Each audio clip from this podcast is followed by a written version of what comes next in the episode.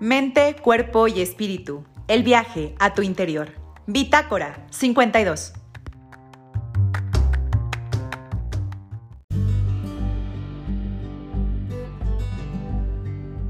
A, tu, tu apartamento o casa, así en nada más dos minutos me, me quedé impresionado. Sí, no, corrí, corrí, pero bueno, ya estamos en vivo. Hola gente de Bitácora 52, ¿cómo están? La verdad es que primero agradezco la paciencia de David porque me agarró así en tránsito, pero llegué, me vio correr, así que crucé el parque, pero llegamos, ya estamos en vivo. Y bueno, me da muchísimo gusto tenerlo porque el libro del que vamos a hablar se llama Serpiente emplumada, corazón del cielo y ya desde el nombre yo creo que se imaginan, son mitos sobre México. Pero lo que me encantó de este libro es que no nos está contando los mitos sueltos como yo recuerdo, que aprendí en la escuela, ¿no? Y que era como, pues por un lado está este y por el otro el otro, y luego yo no entendía por qué había dioses que se llamaban diferente, pero eran de, era el mismo, pero era porque estaban en otra cultura, y luego acá te contaban un inicio del mundo y acá otro, entonces era así como un revoltijo. Lo bueno de este libro es que David dijo, a ver, vámonos con calma y vamos contando una sola historia que vaya uniendo a todos estos dioses, toda esta mitología, y luego nos va incluso aclarando, todo esto forma el Popol Vuh, todo esto forma esta cultura. Entonces, la verdad es que es un libro que creo que sí nos ayuda a entender, pues ahora sí que nuestras culturas prehispánicas, mesoamericanas, más bien correctamente, todo esto incluso con la lógica a la que estamos acostumbrados, que tenga un principio, un nudo y un desenlace. Ahora sí que usó el modo occidental que nos fue impuesto de así se narra, y bueno, hizo esto para que nos, eh, nos, metiéramos a estas mitologías que al final pues son nuestras raíces, nos enriquecen, pero que luego contadas de otra manera pues ya nos cuesta trabajo sentirlas cercanas o entenderlas. Es como una manera de hacer un mapa. Entonces este libro es maravilloso, de verdad, por eso vamos a platicar con David, Serpiente emplumada, Corazón del Cielo. Ahora, David, él, este, bueno, construye este universo mitológico heterogéneo y fragmentario para ofrecer este relato unificado, como les conté. Él es, autor y traductor mexicano-estadounidense del sur de Texas y enseña en la Universidad de Texas Río Grande Valley. Ha escrito varios títulos galardonados, entre los que destacan The Smoking Mirror y They Call Me Güero. Entonces, bueno, pues ahí está, David por eso nos acompaña. Y mi primera pregunta, David, ¿cuándo te surgió la idea de escribir este libro de Serpiente emplumada, Corazón del Cielo? Mira, yo creo que el momento detonante para mí sería que pues, mi segundo año en la universidad. Yo fui el primero mi familia en asistir a la universidad. Vengo de una familia de clase trabajadora aquí en, en la frontera, una familia chicana, mexicoamericana. Y había pasado toda mi vida en las escuelas públicas del sur de Texas, estudiando, entre otras cosas, pues la mitología griega, romana y demás cosas. Y en ningún momento me habían enseñado, y estamos hablando de, salones llenos de niños chicanos con este, profesores chicanos, y nunca me habían enseñado ningún mito azteca o maya o purépecha o lo que fuera. Um, entonces, cuando entro a la universidad y tomo un curso de, antropología, empiezo a estudiar um, pues, los cuentos folclóricos de México y cómo están arraigados en las leyendas y mitología de Mesoamérica. Ah, me, me sentí por un momento como al mismo tiempo, sentí coraje y también me sentí como inspirado en investigar más y ir indagando en, esta parte de mi herencia que había sido borrado. entonces empecé a estudiar y a través de las, las, décadas estudié incluso en náhuatl, el, idioma ah, que hablaban obviamente los aztecas y que se sigue hablando hasta la actualidad para poder leer lo poco que nos había quedado, porque pues la conquista destruyó una enorme cantidad de, textos.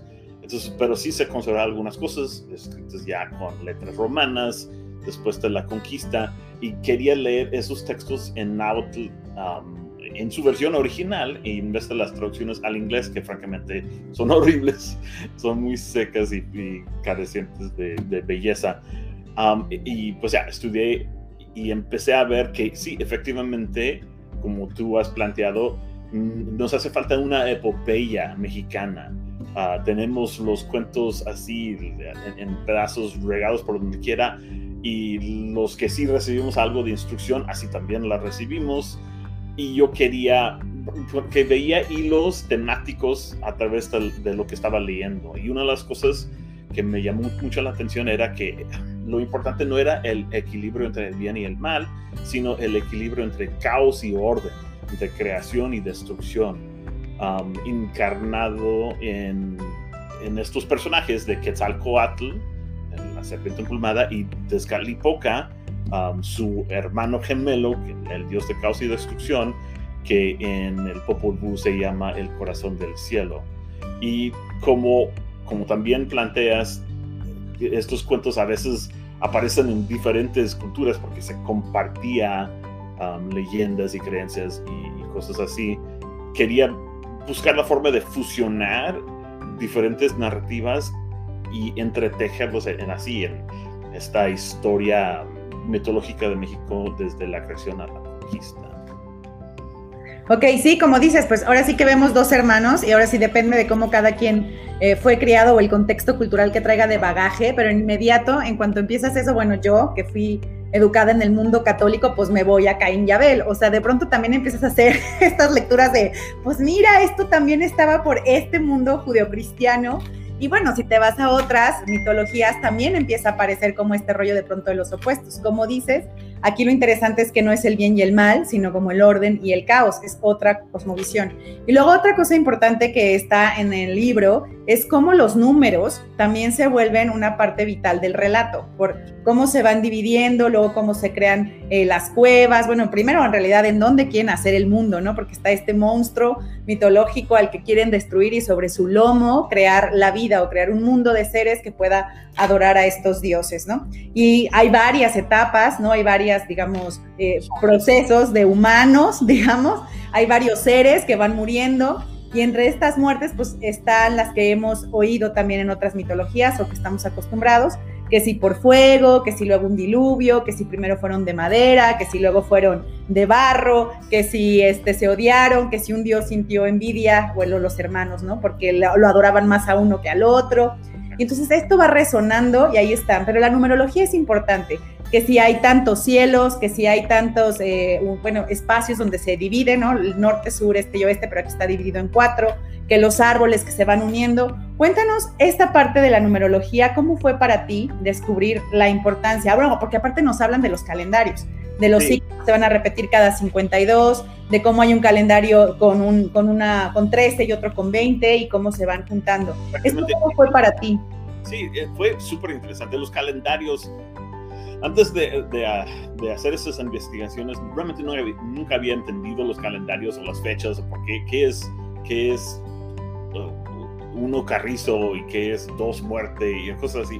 Pero ya, una vez que empiezas a estudiarlo bien, descubres que toda la numerología parte de esas dos este, esos dos sistemas que se utilizaban, el sistema solar de 360 días más 5 o 6 o a veces, dependiendo de la sociedad, dependía de cuántos años esperaban para agregar un día, hasta quizá 10 días sin nombre.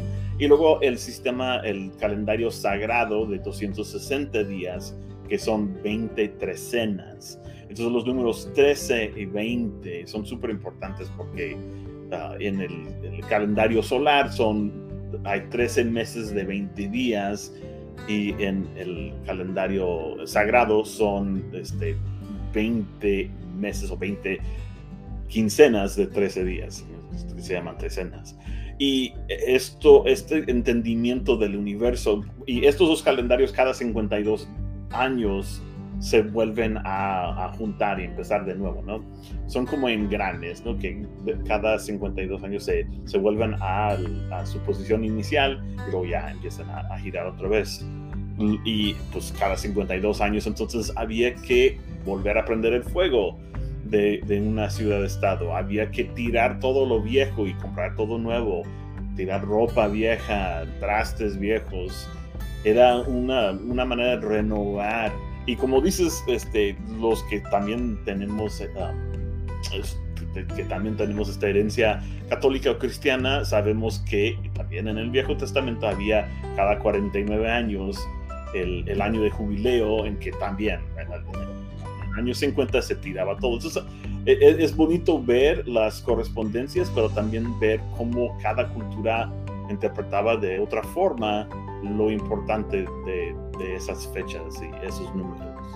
Sí, como bien dices, lo, lo, bonito de encontrar a veces como referencias en distintas culturas que parecen similares, creo que es sentir que sí es cierto que somos parte de la misma humanidad, que las personas en distintas latitudes tratan de entender lo que sucede con pues un tipo de racionalidad que busca crear este tipo de mitos similares. Claro, luego la belleza está en la diversidad y dices, qué chulada que ya después cada quien le da su toque, ve otra cosa que este no veía, aquí le ponen otro acento, vamos, esa es la belleza también de los idiomas, ¿no? Que de pronto pensar en varios idiomas ayuda incluso a enriquecer el cómo percibes y por eso quien habla varios idiomas de pronto siente que hay palabras que no, que no, que no, que le faltan a un idioma porque no es igual, no puedes traducir y esta tiene que ser en este porque esta sí tiene. Justo ahorita me vino a la mente, ayer hablaba con un amigo y me decía, es que hay una palabra en portugués que sí es nostalgia, pero no como de tristeza, como en español nostalgia es como de tristeza y esta no, esta es como de alegría porque te acordaste de alguien. Y yo, ah, qué bonita palabra. Entonces dije, bueno, pues un poco ahí. Insisto, en el libro de David vamos a ver las culturas y vamos a intentar entender desde un relato unificado cada una de ellas. Por aquí ya tenemos una pregunta de Adriana Varela. Y por favor, las personas que nos están viendo, recuerden, pueden escribir en comentarios y leeremos sus preguntas. Adriana Varela nos pregunta, ¿cuánto tiempo y cómo fue tu encuentro con la información para conocer los mitos y armar el rompecabezas? ¿Te llevó mucho tiempo? Sí, pues efectivamente como unos siete años. Y, hay como, lo que pasa es que utilicé tres diferentes herramientas o o maneras de investigar. la primera era recopilar todos los libros que pudiera en que se encuentran estos mitos y leyendas, que a veces me costaba trabajo. Estamos hablando de principios de, de los 2000, ya existía Amazon, entonces yo podía pues, encontrar libros de, lugares muy ah, alejados y que se me enviaran pero a veces el costo era muy, muy alto. Había, eh, había, libros que costaban 300, 400 dólares y que mejor me convenía manejar hasta la biblioteca de ese lugar um, y investigar. Entonces, pues ya, leer los textos, hacer copias de los textos en su idioma original, donde se podía, este, que también traduje algunas cosas de yucateco y de, de maya quiche, y obviamente la mayoría es de náhuatl, pero otras cosas eran pues ya cuentos orales que se, cuando finalmente se se apuntaron, se apuntaron en español. Entonces yo quería ir a las regiones de donde eran esas leyendas. Como un ejemplo es el rey enano de Uxmal. Entonces para recontar es, esa leyenda fui a Quintana Roo y a Yucatán y hablé con gente maya y pues francamente nos preguntaba a la gente de mayor edad, oiga, ¿usted sabe la leyenda del de Rey Enano? Y de vez en cuando me topaba con alguien y le pedía permiso para grabar la conversación y, les pedía que me volvieran, me volvieran a contar esas historias. Y luego finalmente, mm, pues es, muchos de estos mitos mm, orales se han recopilado en otros libros o se han vuelto a contar por otros historiadores entonces ya también utilicé eso. Y había entonces que ir fusionando las diferentes versiones y buscando mm, la manera que llegaría con mayor impacto al lector actual, ¿no? Y sobre todo porque estaba pensando en los jóvenes latinos de Estados Unidos, los, jóvenes chicanos principalmente de Estados Unidos. Por eso cada, cada ciclo de cuentos empieza con, con esta convocación donde convoca a los pido que me ayuden a, a, recontar estas historias y los incluyo como parte de la herencia, porque como tú has dicho, pues tenemos nuestra herencia europea, pero también hay nuestra herencia indígena. Y los que no pertenecemos a una comunidad indígena, que obviamente hay muchas en México, mm, como quiera sí somos herederos de, ciertos elementos precolombinos, mesoamericanos, que nos vienen pues, en los genes y en, nuestra cultura ah, mezclada. yo sé que muchas personas ah, de hoy, hoy en día no les gusta mucho la palabra mestizaje o mestizo, pero francamente pues es lo que somos. Una Así que no se puede negar el origen. pero sobre todo porque el Estado, la República Mexicana ha utilizado esos términos con fines un poco feos, pero finalmente pues sí me era muy importante idear esta, este conjunto entre tejido de cuentos pensando en los lectores chicanos y mexicanos y, llamándolos a que tomaran parte en esta su herencia. Entonces sí, pues unos siete años me tomó ah, investigar y armar todo. Y seguro como toda investigación, pues tuviste más información de la que está contenida en este libro, que siempre es la parte donde ya tienes un universo y luego, ok, tengo que hacer algo chiquito. De todo eso, estás, estás pensando en hacer otros libros, es decir, este es uno, pero no sé si estás pensando a lo mejor en abrir alguna serie o retomar ciertos elementos para hacer otro tipo de libro, a lo mejor que esté contado de otra manera, porque recuerdo que al inicio del libro incluso decías que este de verdad era una intención de que la gente se acercara como de primera mano, pero que después ojalá fueran a otros libros e investigaran a profundidad, porque era riquísimo lo que había, ¿no? Entonces, no sé si tú después de esta investigación dices, ah, además quiero hacer este otro y este otro, o traigo estas líneas de trabajo. Sí, dudo que, que vuelva a hacer un libro precisamente como este, porque es súper difícil, francamente, hacerlo y la mayoría de mis libros son como de ficción. escribo libros para, para jóvenes más que nada. Tengo un par de, series de novelas gráficas que, donde voy a explorar ideas, ideas más. Pero sobre todo mm, estoy escribiendo una serie de, novelas ah, juveniles que toman diferentes mitos, como por ejemplo, ah, estoy trabajando en un libro que toma la historia de, de Iztaccíhuatl en y la traslada a la actualidad de una forma como, como la serie de, de, Crepúsculo, así con romance y, demás cosas, y inmortalidad y, reencarnación. Para mí es muy importante. Ahorita para los jóvenes lo que les encanta leer son así, cuentos sobrenaturales, que parten de mitologías, los libros de Percy Jackson son un ejemplo um, de, ese tipo de cosa. Y, francamente eso es lo que me interesa más. Me interesa tomar los elementos de los cuentos que no he recopilado aquí y utilizarlos para contar nuevas historias o historias que harán que los lectores investiguen mis fuentes originales, pero que también disfrutarán de, una historia original que, que parte de esa mitología en lugar de volverla a contar. Pero sobre todo si quisiera que este tipo de trabajo siguiera, que otra gente se animara a leer Serpiente Emplumada, Corazón del Cielo, e hiciera algo similar. Hay mucho material, hay, mucho más campo, hay mucho lugar para bastantes versiones. Alguien me dijo, ah, pues ya con tu libro ya basta. No, digo, no, no, para nada. O sea, si te vas a cualquier librería o biblioteca en Estados Unidos y vas a la sección de mitología, habrá dos o tres estantes de mitología griega y así dos o tres libritos de mitología mesoamericana. Entonces, realmente hay que, hay llenar esos espacios enormes en, nuestras librerías y bibliotecas y para eso necesitamos mucha gente. Ojalá y hay jóvenes um, eh, que quisieran ser escritores que están leyendo este libro y digan, ah, pues yo también voy a hacer lo mismo. Ok, como bien dices, tú tuviste que hacer un proceso de traducción, eh, tuviste que ir de pronto del náhuatl o de alguna otra para ir llegando y bueno, yo le voy a escribirlo. Pero ahí, ¿cómo fue el proceso? Es decir, ¿cómo fuiste aprendiendo estos lenguajes, eh, ahora sí que mesoamericanos? ¿Los estudiaste allá? ¿Alguien te pasó, no sé, un libro y a partir del libro aprendiste? ¿Cómo fue este proceso?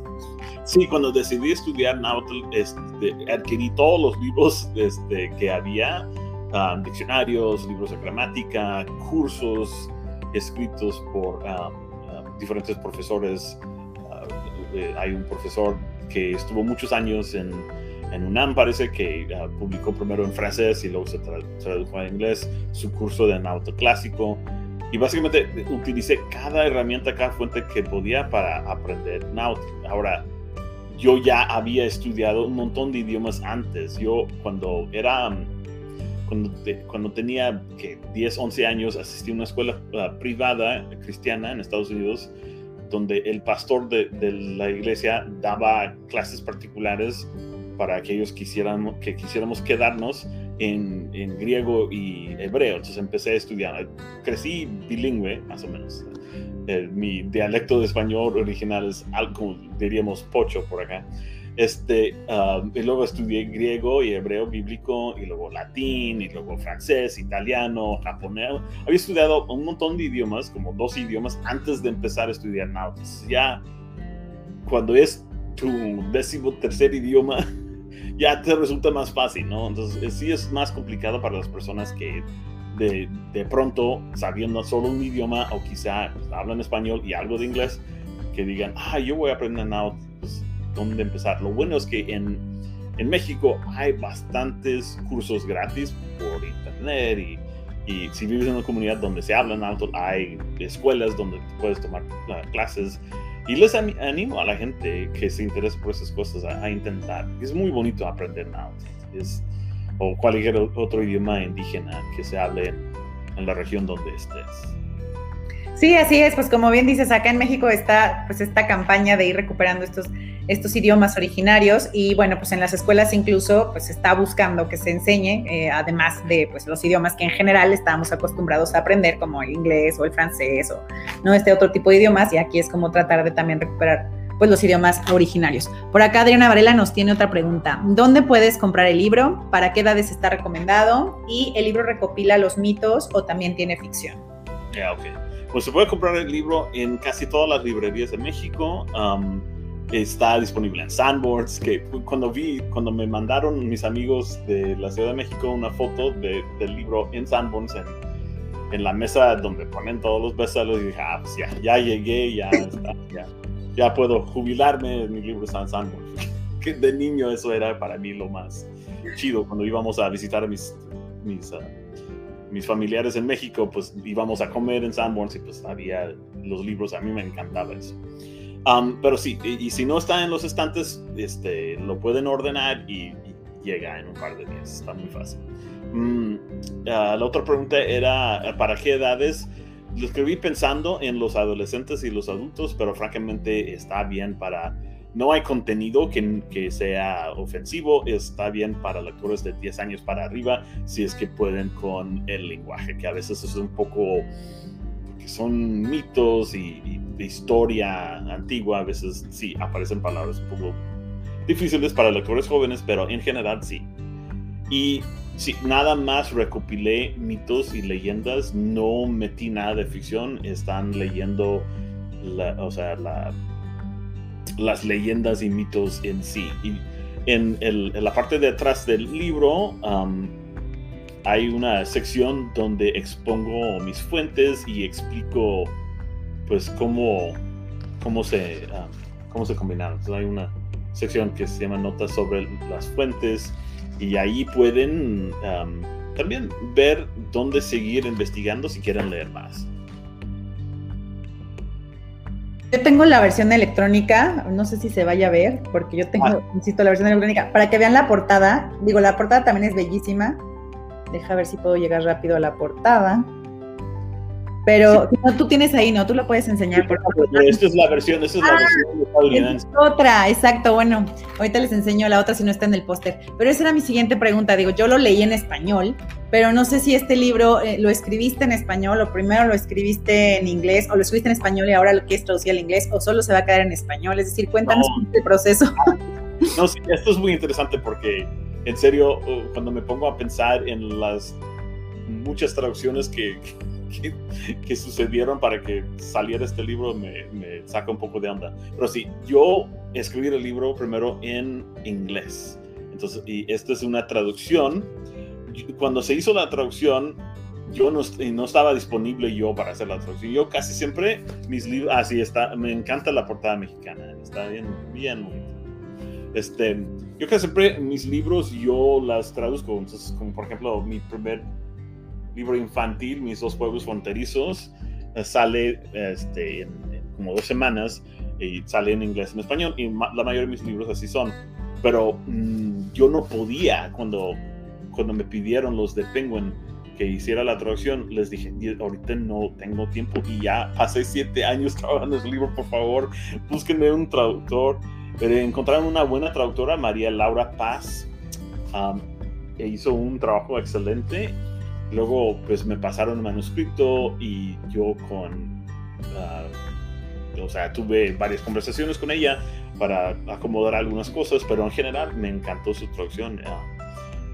Entonces, si están leyendo la traducción del libro en inglés, que es una traducción de Naughton Yucateco. Es un poco raro, pero, uh, pero sí, tuve mucho cuidado de, repasar la traducción para que fuera bien. Lo más cercano. Ok, entonces tú, digamos, estabas en el náhuatl y el zapoteco y otros y lo escribiste en inglés y luego ya Laura lo pasa al español. Ok, está bien, digo, como para ir viendo cómo va viajando el lenguaje, los mitos.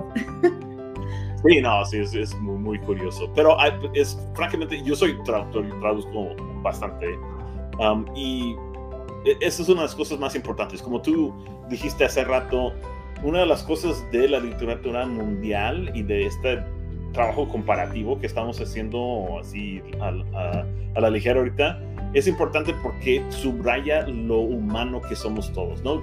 Este, que compartimos una humanidad que a veces se pierde de vista cuando, cuando em, empezamos a pensar en, naciones, en diferentes idiomas, pero ah, fundamentalmente somos seres humanos y un libro así, eso es lo que indica. Mucha gente, sobre todo en Estados Unidos, pero también en México, piensan los aztecas y, ah, no, esos que arrancaban corazones y mataban.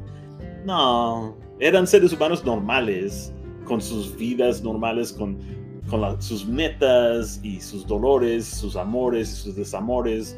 Y, es importante que tengamos eso siempre eh, en mente cuando estamos pensando en otras culturas. Ah, hay cosas de ellos que, que, no entendemos a primera vista, pero cuando empezamos a leer más sobre ellos y leer sus, su, poesía y su literatura, empezamos a entender que, que es, es, la misma cosa que vivimos ahora, ¿no? Tenemos soldados que mandamos a guerras y, y cuando ellos sacrifican sus vidas para el bien de la patria, nosotros los elevamos y, les decimos pues héroes y, y, hacemos sí, celebraciones y, mantenemos a sus familias de por vida. Eso es lo mismo que pasaba con, con la gente que, que, se prestaba al sacrificio en, en, Mesoamérica.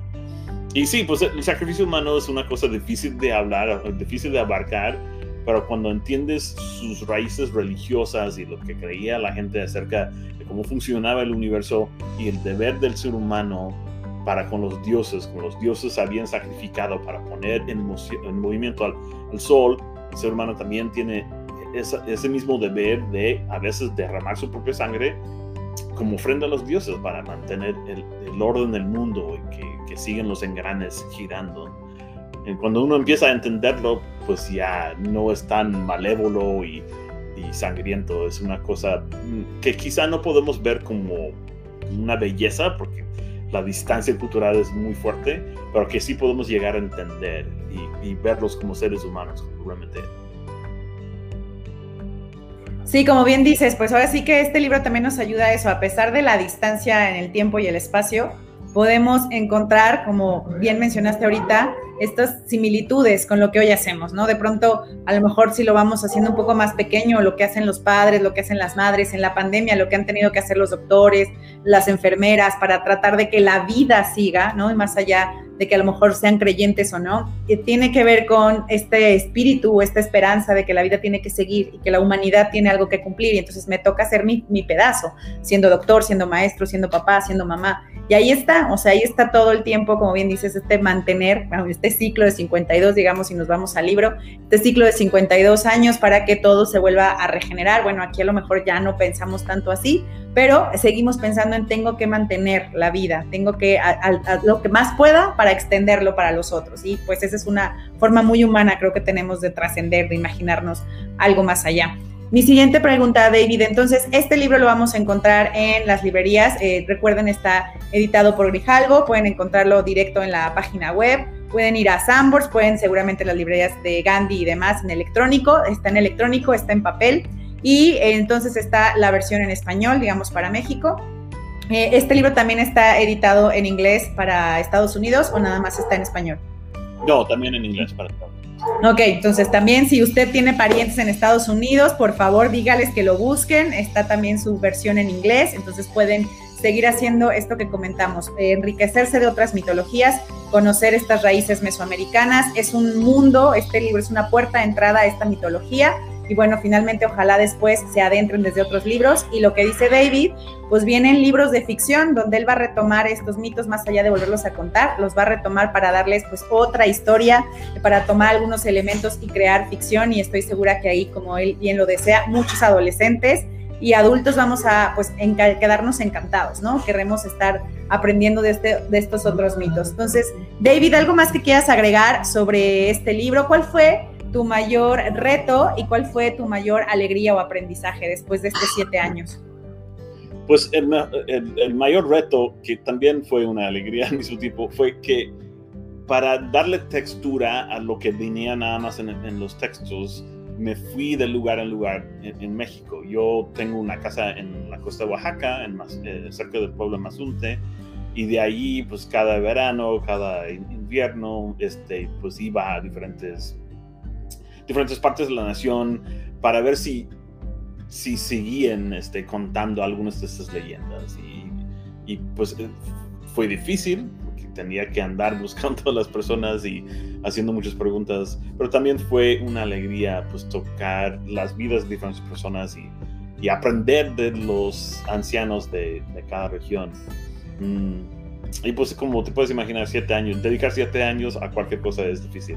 Pero uno de los mejores aprendizajes um, fue que pues en, en el curso de, de, este de este borrar de nuestro pasado, que se ha llevado a cabo, una de las cosas que se ha borrado más es la voz femenina, la voz de las mujeres uh, de Mesoamérica. Y me fue como mm, una, fue una sorpresa y una cosa bella toparme vez tras vez con las voces de mujeres fuertes, mujeres líderes, mujeres que tenían algo que contar, que no se iban a callar por, por el pasar de los siglos, como Heréndira, la, adolescente purépecha que fue la primera persona indígena en las Américas en montar caballo y llevar una resistencia montada en contra de, los españoles. Yo antes de estas investigaciones siempre había pensado que eran los comanches, que es lo que te cuentan en la, escuela, que los comanches eran los primeros en, domar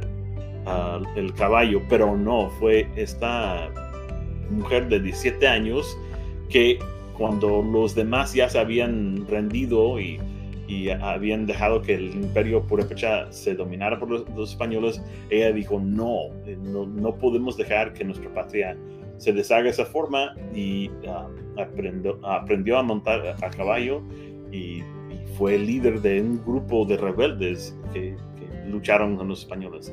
Esa historia es muy alentadora porque nos nos dice que en, en, cada época de nuestra historia había personas con valor que se enfrentaban a, pues, a situaciones imposibles y luchaban por lo que creían que era correcto y um, para mí eso es algo que tenemos que, hacer, que seguir haciendo en la actualidad, peleando um, contra pues, todas las cosas que nos vienen como la pandemia, como mencionabas, todas las cosas que, que nos que, que parecen abrumarnos, que, que parecen no sé, amenazar con el fin de todo y, si podemos nada más tener el valor de heredidad y subirnos a pues el caballo metafórico que tenemos y luchar, eso es, eso es importante.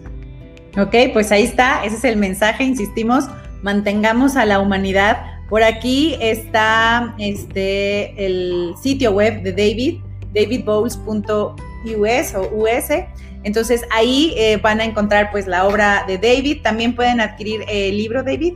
Sí, sí, ahí también hay enlaces a, todos los videos que se han publicado. Ok, entonces ahí está. Y nos recuerdas tus redes sociales, ¿en qué redes sociales te pueden encontrar? En, en Twitter y en Instagram, este, arroba David O, David Oscar Bowles Garza. Pero pues nada más a arroba David O Bowles. Ahorita lo muestro, aquí está. Así lo pueden encontrar. Ah, en David O. Bowles, ahí está en Twitter, en Instagram también lo pueden encontrar.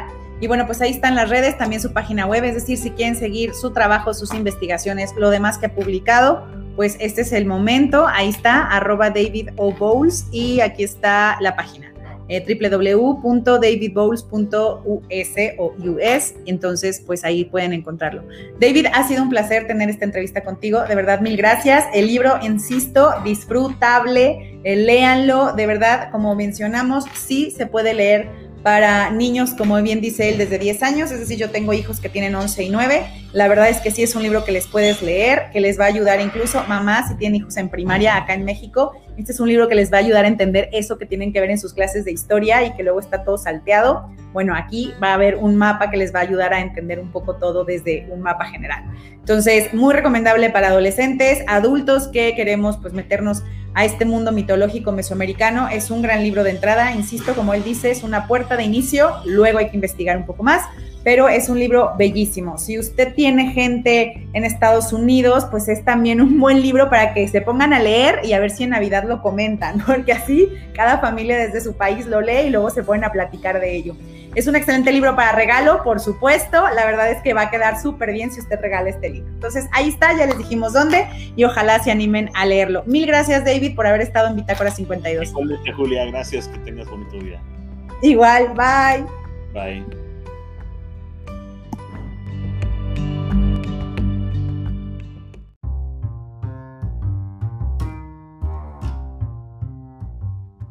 Mente, cuerpo y espíritu el viaje a tu interior.